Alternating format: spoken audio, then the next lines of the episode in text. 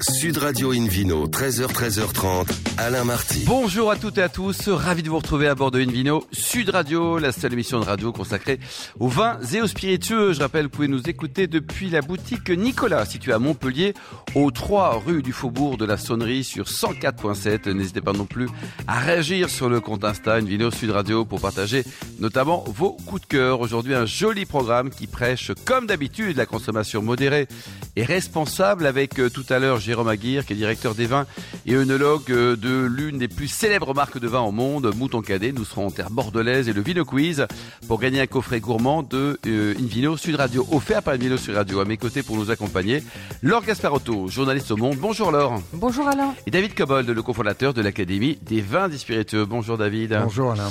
Pour bien commencer cette émission, Invino Sud Radio a le plaisir d'accueillir non pas un mais deux invités, Émeric Albinet, régisseur, et Claude Serra, œnologue conseil du château Les Bugadelles dans le Languedoc. Bonjour à tous les deux. Bonjour. Alors un mot sur euh, votre parcours, euh, l'un et l'autre. Euh, Émeric, alors c'est lequel des deux Émeric? Alors si vous avez fait quoi dans la vie Émeric? Alors moi je suis euh, parti travailler assez rapidement après mes études en, en Provence Ouais.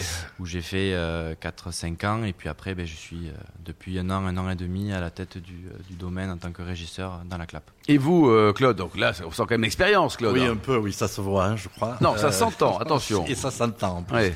Euh, voilà, non, moi je suis œnologue depuis euh, maintenant euh, une trentaine de millésimes Ouais. et je suis plutôt euh, vraiment spécialisé sur euh, les vignobles méditerranéens français.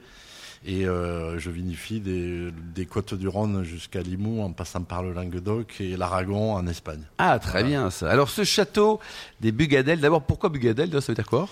Alors on, on cherche exactement l'origine de ce nom-là. Dites Euh, n'importe quoi, parce que je sais pas, le, le pape non, non, François je est passé pas. un Je- jour. Ah non. je me permettrai pas de dire n'importe Oui. quoi. Pour l'instant, c'est un lieu dit sur la commune de Floridode. Quoi. Voilà. Vous n'avez pas, Émeric, euh, d'idées sur ce qui a pu se passer à Floridote, qui est une belle contrée avec un, un petit clin d'œil pour Alors, feu ami Jean Sigura? On, a quelques petits points d'infos euh, que nous a donné le propriétaire Monsieur Albert. Euh, à l'époque, c'était une exploitation, une petite exploitation qui était basée sur les Bugadelles, avec euh, une des productions euh, assez classiques. et C'était vraiment pour être autosuffisant. Euh, et le nom Bugadelle vient en fait de la production euh, de lessive, puisqu'il y avait une De lessive Voilà, du- Vachement sexy votre truc là. Ça, ça, ça part très très mal là. Mais- Voilà, qu'est-ce il y que avait, c'est, la euh, Il y avait une production en fait de lavande et grâce aux lavandes, ils, Ah oui. fournissaient de la- Ah d'accord, d'accord. Lessive, Oui, voilà. bon, hein, alors on va peut-être revoir le marketing tout à l'heure. Laure, Laure.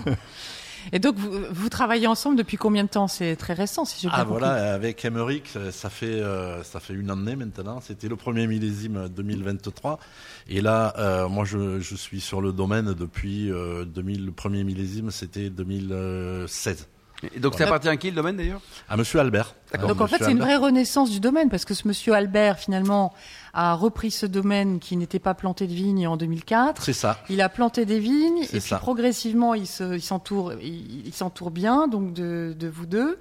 Et alors qu'est-ce que vous en 2016 qu'est-ce que vous avez apporté dans les cuvées peut-être euh, Alors, il faut voir que le, domaine des Bugadelles, la particularité, bon, au-delà de sa situation géographique à 2 km de la mer Méditerranée, c'est une, une exploitation qui est dans, dans un berceau au cœur de la clappe qu'on appelle les- une combe. hein. En langue d'océan, ça s'appelle une combe. La Toscane à la française, Alors, que voilà. c'est beau? Et euh, bon, on, a, on est sur des sols euh, calcaires et sur des sols de grès. et sur quelle que, superficie euh, euh, euh, la- au niveau viticole, 50 hectares de vignes Pour le domaine.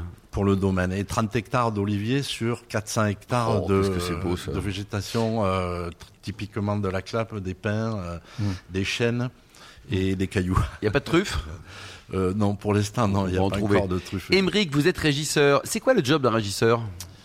Euh, c'est de s'occuper de l'ensemble des activités sur le domaine, donc euh, la partie viticole, Oui. euh, l'organisation de- des travaux de taille, de travaux euh, en verre, euh, organiser les plans de traitement, organiser les équipes. Donc vous avez du boulot toute l'année ou il y a des périodes sur lesquelles euh, on se la coule douce? Oh, non, il y en a du boulot toute l'année. oui. Toute l'année. hein. Toute l'année, toute l'année. C'est rare où on a un petit moment de creux, puisque une- dès que les vendanges sont terminées, ben, il faut faire les vins. Après les vins, il faut faire la taille, et puis euh, la vigne reprend son cycle, à pousser, à, à relever, tailler. Il y a Donc, toujours à faire. il y a toujours à Est-ce qu'il y faire. a de, vous faites du pastoralisme? Parce qu'il me semblait qu'à un moment l'appellation La Clappe était en partenariat avec un berger, euh, Oui. avec des moutons qui venaient dans tout le vignoble de La Clappe. Alors nous, on a eu la chance à un moment donné sur le domaine. Alors moi, j'ai pas connu, c'est bien dommage. On avait une bergerie où c'est qu'il y avait des, Ah oui des, des, des, euh, Des des ovins, moutons des moutons qui étaient euh, Ils ont produits. bouffé euh, toutes les toutes les Euh, vignes. Non, pas forcément. Alors c'était intéressant parce que ça permettait, de, étant donné qu'on est en bio, de limiter la progression en herbe, mais aussi de nettoyer un peu la, la garrigue et ça faisait de super produits à la finalité. Quoi. Hum. Mais Alors effectivement, il faut faire attention. Moi, j'ai vu des photos de, euh, de moutons dans les vignes au moment où, où les grappes poussent. Et ben, on les met des muselières pour que, oui. pour qu'ils bouffent pas les raisins. Bien sûr. Non, en général, les moutons, on les fait, euh, on, on les fait venir à la, à la période, c'est-à-dire hiver. en ce moment, Ouais, en ouais, hiver, euh, Mm. euh, pour euh, limiter le développement. après vous Et bouffez enfin, le mouton quoi, c'est ça. Et après, on fait des grillades. à. Pâques. À Pâques, quoi. Alors, Moi, je suis assez fan des vins de la Clappe parce que je les trouve toujours très digestes et d'une fraîcheur incroyable. Euh, Est-ce que vous faites beaucoup de rouge, de blanc? Quelle est la répartition chez vous des couleurs? Alors, dans la clap, en gros, c'est une appellation qui fait 20-25 000 hectolitres, ce qui est une toute petite appellation. Il y a 80% de rouge. C'est Mm. assez étonnant, mais c'est comme ça. Ils sont des rouges très digestes. Alors, la particularité, ça dépend sur quel type de sol, mais Mm. quand on est sur des sols sablonneux comme nous, c'est plutôt des rouges qui sont assez élégants, avec des tanins très soyeux. Euh, quand on est sur des calcaires, c'est un peu plus, euh, voilà, Dur. c'est un peu plus marqué, c'est un Mm. peu plus structuré. Euh, nous, en termes d'encépagement, on travaille les blancs avec euh, le bourboulin qui est le grenache essentiellement. On a un peu de roussanne, mais on ne souhaite pas la développer parce qu'elle n'est pas forcément super adaptée sur le secteur. Et puis le bourboulin qui a l'énorme avantage et qu'il est tardif. Euh, il a la peau épaisse, un peu comme nous. Il se comporte très bien et surtout on le ramasse tard et il fait jamais de gros degrés. hein. il n'a pas un gros potentiel quand Donc, on dans la fait. euh, situation de réchauffement quand on climatique, fait c'est un 12 et atout. demi des vins en- en potentiellement à 12 et demi sur un bourboulin, que, euh, c'est parfait euh, au niveau des équilibres, il a cette fraîcheur. Et en rouge, on travaille aussi surtout avec, pour garder cette authenticité avec le carignan, couplé au grenache, mourvèdre et syrah. Et quel est votre défi alors, Émeric, depuis un an et demi euh, que vous êtes sur ce domaine? Supporter Claude. Euh, un petit peu, un petit Oui, peu. il est Non, super Claude. On travaille très bien ensemble avec euh, Claude et puis là, il m'amène son expérience parce que je suis quand même assez jeune. Vous avez quel âge? Euh, J'ai 25 ans, Ah oui, il a 26 Claude, ça va. hein c'est ça. Un an de différence à peu près. Oui, j'ai le double, un peu plus. Euh, non, ce que je, je peux amener, en fait, c'est euh, un peu les expériences que j'ai pu avoir et euh, un peu les nouvelles technologies qu'on peut euh, avoir aujourd'hui, c'est-à-dire un travail par drone pour travailler plus facilement et être un peu plus rentable. C'est de nouvelles techniques sur le travail du sol, notamment la mise en place d'engrais verts. Euh, voilà, c'est une, une nouvelle euh, adaptation du vignoble que je peux apporter. David Cobold Parlant de nouvelles techniques, vous utilisez des machines pour, pour faire de la taille, pour faire des, des choses, des, je sais pas, des, des Bah, Il est tondeuses. costaud, euh, il fait ça tout seul, non? Ouais, oui, Alors, 40 non, j'ai- hectares quand même. hein. J'ai 50 hectares à tailler 50, tout seul, c'est ouais, un peu, un peu compliqué. Non, j'ai mes équipes sur la taille, c'est pas, euh, on est quand même sur vraiment un acte manuel et humain. Euh, on, on est plus sur de nouvelles technologies où on va parler de traitement, où on Mhm. va optimiser vraiment euh, les traitements pour être précis, éviter de consommer trop de produits également. Euh, Vous êtes en bio? Oui. D'accord. On est même plus qu'en bio, puisque le domaine, en fait, euh, était bio avant de l'être, puisque les, les parcelles euh, étaient sauvages, encore en garrigue, donc on a euh, arraché tout ça, préparé les parcelles et planté des vignes. Et depuis 2004, première plantation, euh, les vignes sont en bio. Est-ce que vous avez développé l'onotourisme autour de tout ça? Parce que c'est quand même un paysage extraordinaire, vous avez de l'espace. Alors on a ouvert, euh, on a ouvert notre caveau en- l'année dernière, l'été dernier, où on a fait un premier essai. Euh, et ça a été plutôt concluant. Et puis ça nous permet aussi de discuter avec notre consommateur et de voir un peu Mmh, les retours qu'il peut avoir. En fait. Immédiat, quoi. Claude, ce côté réchauffement climatique, quand on est dans le sud, comme vous le dites, hein, donc Floridode, on est dans, dans l'Aude, euh, c'est c'est in- c'est inquiétant ou pas? Oui, c'est inquiétant, c'est ça rend le, le métier difficile parce que le, le millésime charnière, ça a été 2001. À partir de 2001, on a senti réellement euh, des fins d'été, euh, des mois d'août euh, très chauds. euh. Alors c'est toujours trop. Quand il y a du vent, il y en a beaucoup. Quand il fait chaud, il fait très chaud. Euh, Quand c'est sec, c'est très sec. ouais. Et là, on vient de vivre un millésime vraiment très compliqué puisqu'on a 2023, eu- vous dites? Ouais. Ouais. Ah, au mois d'août, on a eu euh, pratiquement 10 jours avec des températures de 40 degrés, que ce soit d'ailleurs dans la Clappe comme à Châteauneuf, Vigondas, euh, dans, Ouais, tout, Dans le sud, dans tout le large, sud. quoi, ouais. Et là, on, arrive dans des niveaux de, de, de, pression climatique qui font qu'on sait, on, on sait même pas exactement quel effet ça peut avoir euh, sur les vins. Alors les blancs, ça pose un peu moins de problèmes parce qu'on les ramasse plutôt assez tôt. sur les rouges, on a senti clairement que les vignes, elles avaient vraiment beaucoup de mal à, Ils ont souffert, quoi. à réagir. Mais vous à- l'avez senti dans le, dans le rendement qui était inférieur à la norme ou... Ah oui. Oui, Ça, nettement. ça, oui, oui. Cette année, on a, on a, on a considérablement euh, eu des, des, des, des, rés- des, des baies qui étaient euh, très petites hein, par Très rapport à la quoi. normale, parfois 50%. Bon, en tout cas, ça va être à suivre. Il y a une adresse, un site internet pour prendre enseignement quand on passe dans la région, qui est une belle région, encore une fois. Oui, oui, on a un site internet www.lesbugadelles.com. Merci à tous les deux, le duo Chic et Choc, Émeric et Claude. Merci également à Laure et David. On se retrouve dans un instant avec euh, le Vino Quiz pour gagner des très jolis cadeaux en jouant sur invinoradio.tv. Sud Radio Invino, 13h, 13h30, Alain Marty. Retour chez le caviste Nicolas. Je rappelle, vous pouvez nous écouter par exemple depuis la boutique Nicolas de Montpellier, aux 3 rue du Faubourg de la Sonnerie sur 104.7. On vous remercie d'être toujours très nombreux à nous suivre chaque week-end et vous pouvez réagir sur les réseaux sociaux, notre compte Insta, Invino Sud Radio. David Cobold, c'est le moment du Vino Quiz, David. Le, le principe de- du Vino Quiz, c'est chaque semaine on pose une question sur le, le vin et le vainqueur va gagner de très beaux cadeaux. Cette semaine, un coffret gourmand Invino Sud, Sud Radio. Euh, la semaine dernière, la question fut sur quelle appellation se situ- situe le domaine de l'Oratoire des Papes dans la vallée du Rhône? Et vous aviez les options entre Châteauneuf-du-Pape, Châteauneuf-du-Raisin et Châteauneuf-du-Clos. Et j'espère que tout le monde a coché Châteauneuf-du-Pape. Absolument. Cette semaine, David. Une nouvelle question. En quelle année Jean-Claude Albert a-t-il fondé le château des Bugadelles dans l'appellation La Clappe Option A 1804, option B 2014, option C 2004. Pour répondre, il aurait fallu écouter la première partie de cette émission déjà. Le replay. Euh, mais maintenant, vous pouvez répondre. Allons toute la semaine sur le site invinoradio.tv à la rubrique Vino Quiz et la bonne réponse sera tirée parmi les, par les bonnes réponses. Merci, merci David Cobold. Invino Sud Radio accueille maintenant avec beaucoup de plaisir Jérôme Aguirre, le directeur des vins et œnologue de la marque Mouton Cadet. Bonjour Jérôme.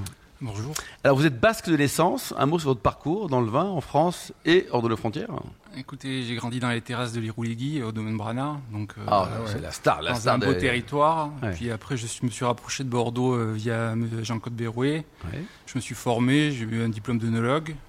J'ai croisé Catherine Perret-Verger où j'ai pu euh, travailler à Le et la Violette. Et j'ai participé à un projet avec une équipe formidable en 10 ans, les vignobles K, à Belfond-Belsier, Tour-Saint-Christophe, Le Ré, en Italie, à Villa Saletta.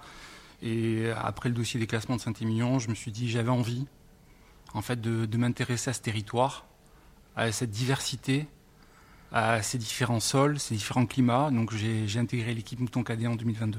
2022 quoi. Alors vous aimez le rugby parce qu'un basque qui aime pas le rugby, il y a un problème. Hein. Ah, bien sûr. Vous supportez qui. Bayonne ou Biarritz? Euh, je, L'UBB. je, je veux pas créer de Hein problème Il y a politique. un mais- joker, mais là. Bayonne, bien sûr. Voilà, hein, et on embrasse euh, Monsieur Marty, là, le président de, de Bordeaux, Becle. Euh, donc racontez-nous l'histoire de cette marque Mouton Cadet qui est mondialement connue et reconnue. Mouton Cadet, c'est avant tout une vision. C'est la vision du baron Philippe de Rothschild en 1930 qui voulait proposer un, Bordeaux accessible, qui voulait faire la promotion, avoir un ambassadeur de Bordeaux à travers ce vin, euh, partout, accessible, et qui signait un petit peu la singularité de Bordeaux. Ensuite, aujourd'hui, c'est Philippe Cérès, accompagné de Camille Cérès, de Julien de Beaumarchais, qui, qui pilote cette entreprise. Qui avec sont les, les petits-enfants de, Exactement, de, qui sont les petits-enfants et qui, avec Et passion, nous le salon, notamment Philippe. Oui.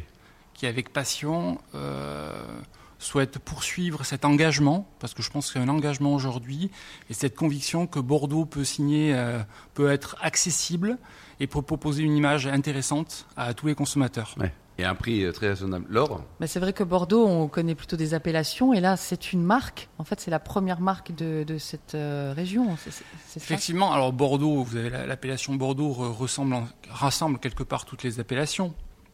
Mais nous, nous avons un collectif de 150 vignerons dans l'ensemble du territoire. Et notre singularité, quelque part, c'est d'assembler la diversité du territoire. Donc, quelle appellation est-ce, en fait Là, C'est l'appellation Bordeaux. Donc euh, Bordeaux, vous avez des appellations de villages, hein, comme Saint-Émilion, Pomerol, mais vous avez l'appellation Bordeaux principalement dans l'entre-deux-mers ou dans le nord Blayais. Mais vous pouvez euh, avoir des vins de Bordeaux dans n'importe quelle appellation. Mais est-ce que la marque Mouton Cadet, qui est très très forte, a besoin de la marque Bordeaux pour vivre? On boit un Mouton Cadet ou on boit un Bordeaux? Parce que les deux, moi, mon capitaine, vous savez- Bordeaux, que j'ai- Ah, je vraiment m'étais- bah, Ah je, oui. je m'étais pas. En fait, c'était pas important pour moi. Ouais, C'était Mouton Cadet C'était quoi. mou- du mouton cadet. D'abord, on boit du mouton cadet avant du Bordeaux, non? Avec Vous savez, modération. on, on signe, je pense, un héritage.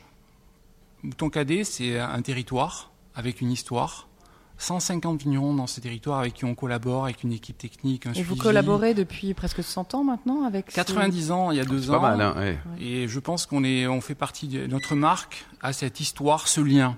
Vous savez, le lien, c'est peut-être ce qui est important aujourd'hui. Ce lien avec la terre, ce lien avec les lieux, ce lien avec les climats. Et je pense que, à travers Mouton Cadet, à travers cette relation durable qu'on a construite avec le temps et ces vignerons, aujourd'hui, on arrive à proposer un produit qui est singulier et qui s'améliore, qui progresse, qui se construit. On a parlé de réchauffement climatique tout à l'heure, qui est presque une opportunité pour ce territoire à Bordeaux. Parce que ça représente des quelle superficie de, de vignobles Aujourd'hui, 150 vignerons, c'est 1500 hectares. Combien de bouteilles à peu près?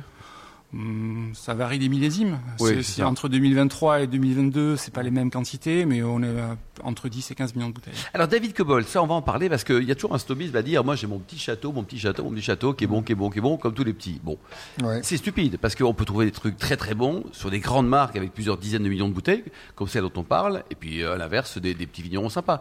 Mais c'est pas l'apanage de la réussite, forcément le petit vigneron Non. versus la grande marque qui est forcément mauvaise. La taille n'est pas, n'est pas le- de ça. Je- Je ferai un pas de côté en disant qu'il y a des petits cons et des grands cons, et des petits intelligents et des David grands intelligents. euh, non, non. mais je veux non. n'offenser personne à cette antenne, mais, mais c'est vrai, le- cette obsession avec le small is beautiful me paraît complètement ridicule. Mm. Et à côté de la plaque, parce qu'il y a des petits vins faits en petite quantité euh, qui sont exécrables, et aussi qui sont très bons. Il y a toute la Quelques gamme. noms de producteurs de vin nature un peu terribles? Non, je plaisante. Je, ouais, Ouais. j'irai pas sur ce terrain, même si je suis un peu tenté quand même. Mais non, David.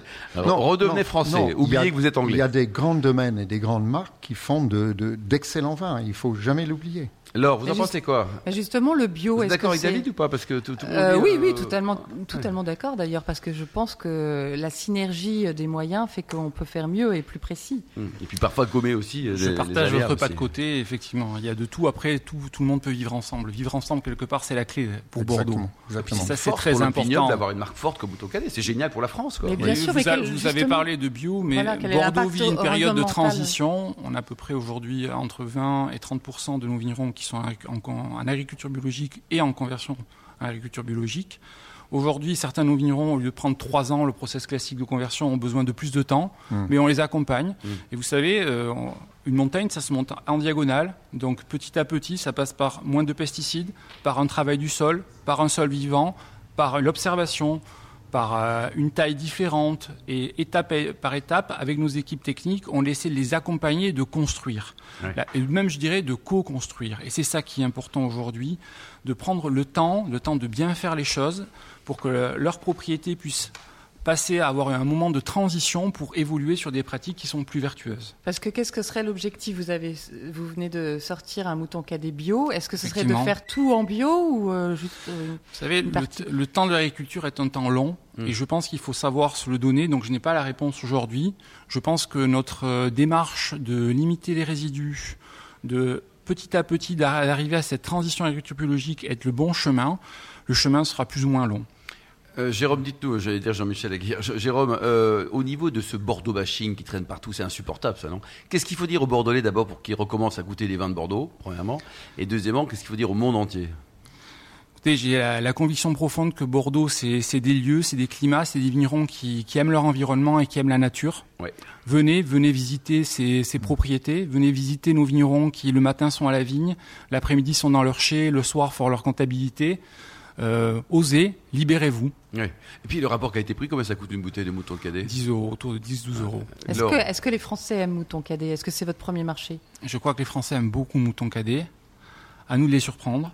Ouais. Mais euh, c'est, on, a, on a des consommateurs fidèles. On a une nouvelle génération avec de nouvelles gammes qui arrivent. On a un rosé Mathilde, un blanc Nathan, avec différents argilo-calcaires qui font vibrer le Sauvignon ou, euh, ou le Merlot. Et ça, c'est important à nous aussi de nous libérer, de proposer de nouveaux produits, d'être attractifs pour ces nouveaux consommateurs qui ont des exigences au niveau environnemental, qui ont des exigences au niveau social. C'est un travail. C'est un travail qui se fait en co-construction avec ces viticulteurs. Il faut de l'humilité et bosser. Et elle a dit tout là, il y en a certains, et j'ai des noms hein, qui, confondent mouton cadet avec mouton Rothschild, ça vous arrange non? Écoutez, il faut qu'ils vouloir, il faudra leur passer vos lunettes. Je- Non, non, mais ça, ça c'était quand même une ambiguïté du départ. Et, et je crois qu'au départ, Mouton Cadet était la désignation du second vin de Mouton Rothschild, mais tout au départ. Alors, ça l'est plus maintenant, en tout cas. Oui, non, Euh, ce que je peux vous dire, ouais. c'est que Mouton Cadet, c'est une marque, c'est ce collectif de vignerons, et ça, c'est important. Mm. N'oublions pas. Bon, super. Merci beaucoup, euh, Jérôme Aguirre, Arnaud Gasparotto. Merci également Merci. à Émeric Albinet, Claude Serra, David Cobold, ainsi que les, les millions d'amateurs de vin qui nous écoutent avec passion. En tout cas, on souhaite chaque week-end. euh, on va se donner rendez-vous, donc un clin d'œil à Emma, d'abord, qui a préparé cette émission très très bien. Fin de ce numéro d'Invino Sud Radio. Pour en savoir plus, rendez-vous sur sudradio.fr, invinoradio.tv, également les comptes Facebook et Insta. Et on se retrouve demain. Demain, ça sera donc dimanche à 13h pour un nouveau numéro, toujours délocalisé chez le caviste Nicolas. Nous parlerons de la Normandie, mais alors côté poiré, côté cidre. On parle également du Beaujolais avec le château de Poncier. D'ici là, excellente suite de samedi. Restez fidèles à Sud Radio, encouragez tous les vignerons français et surtout respectez la plus grande des modérations.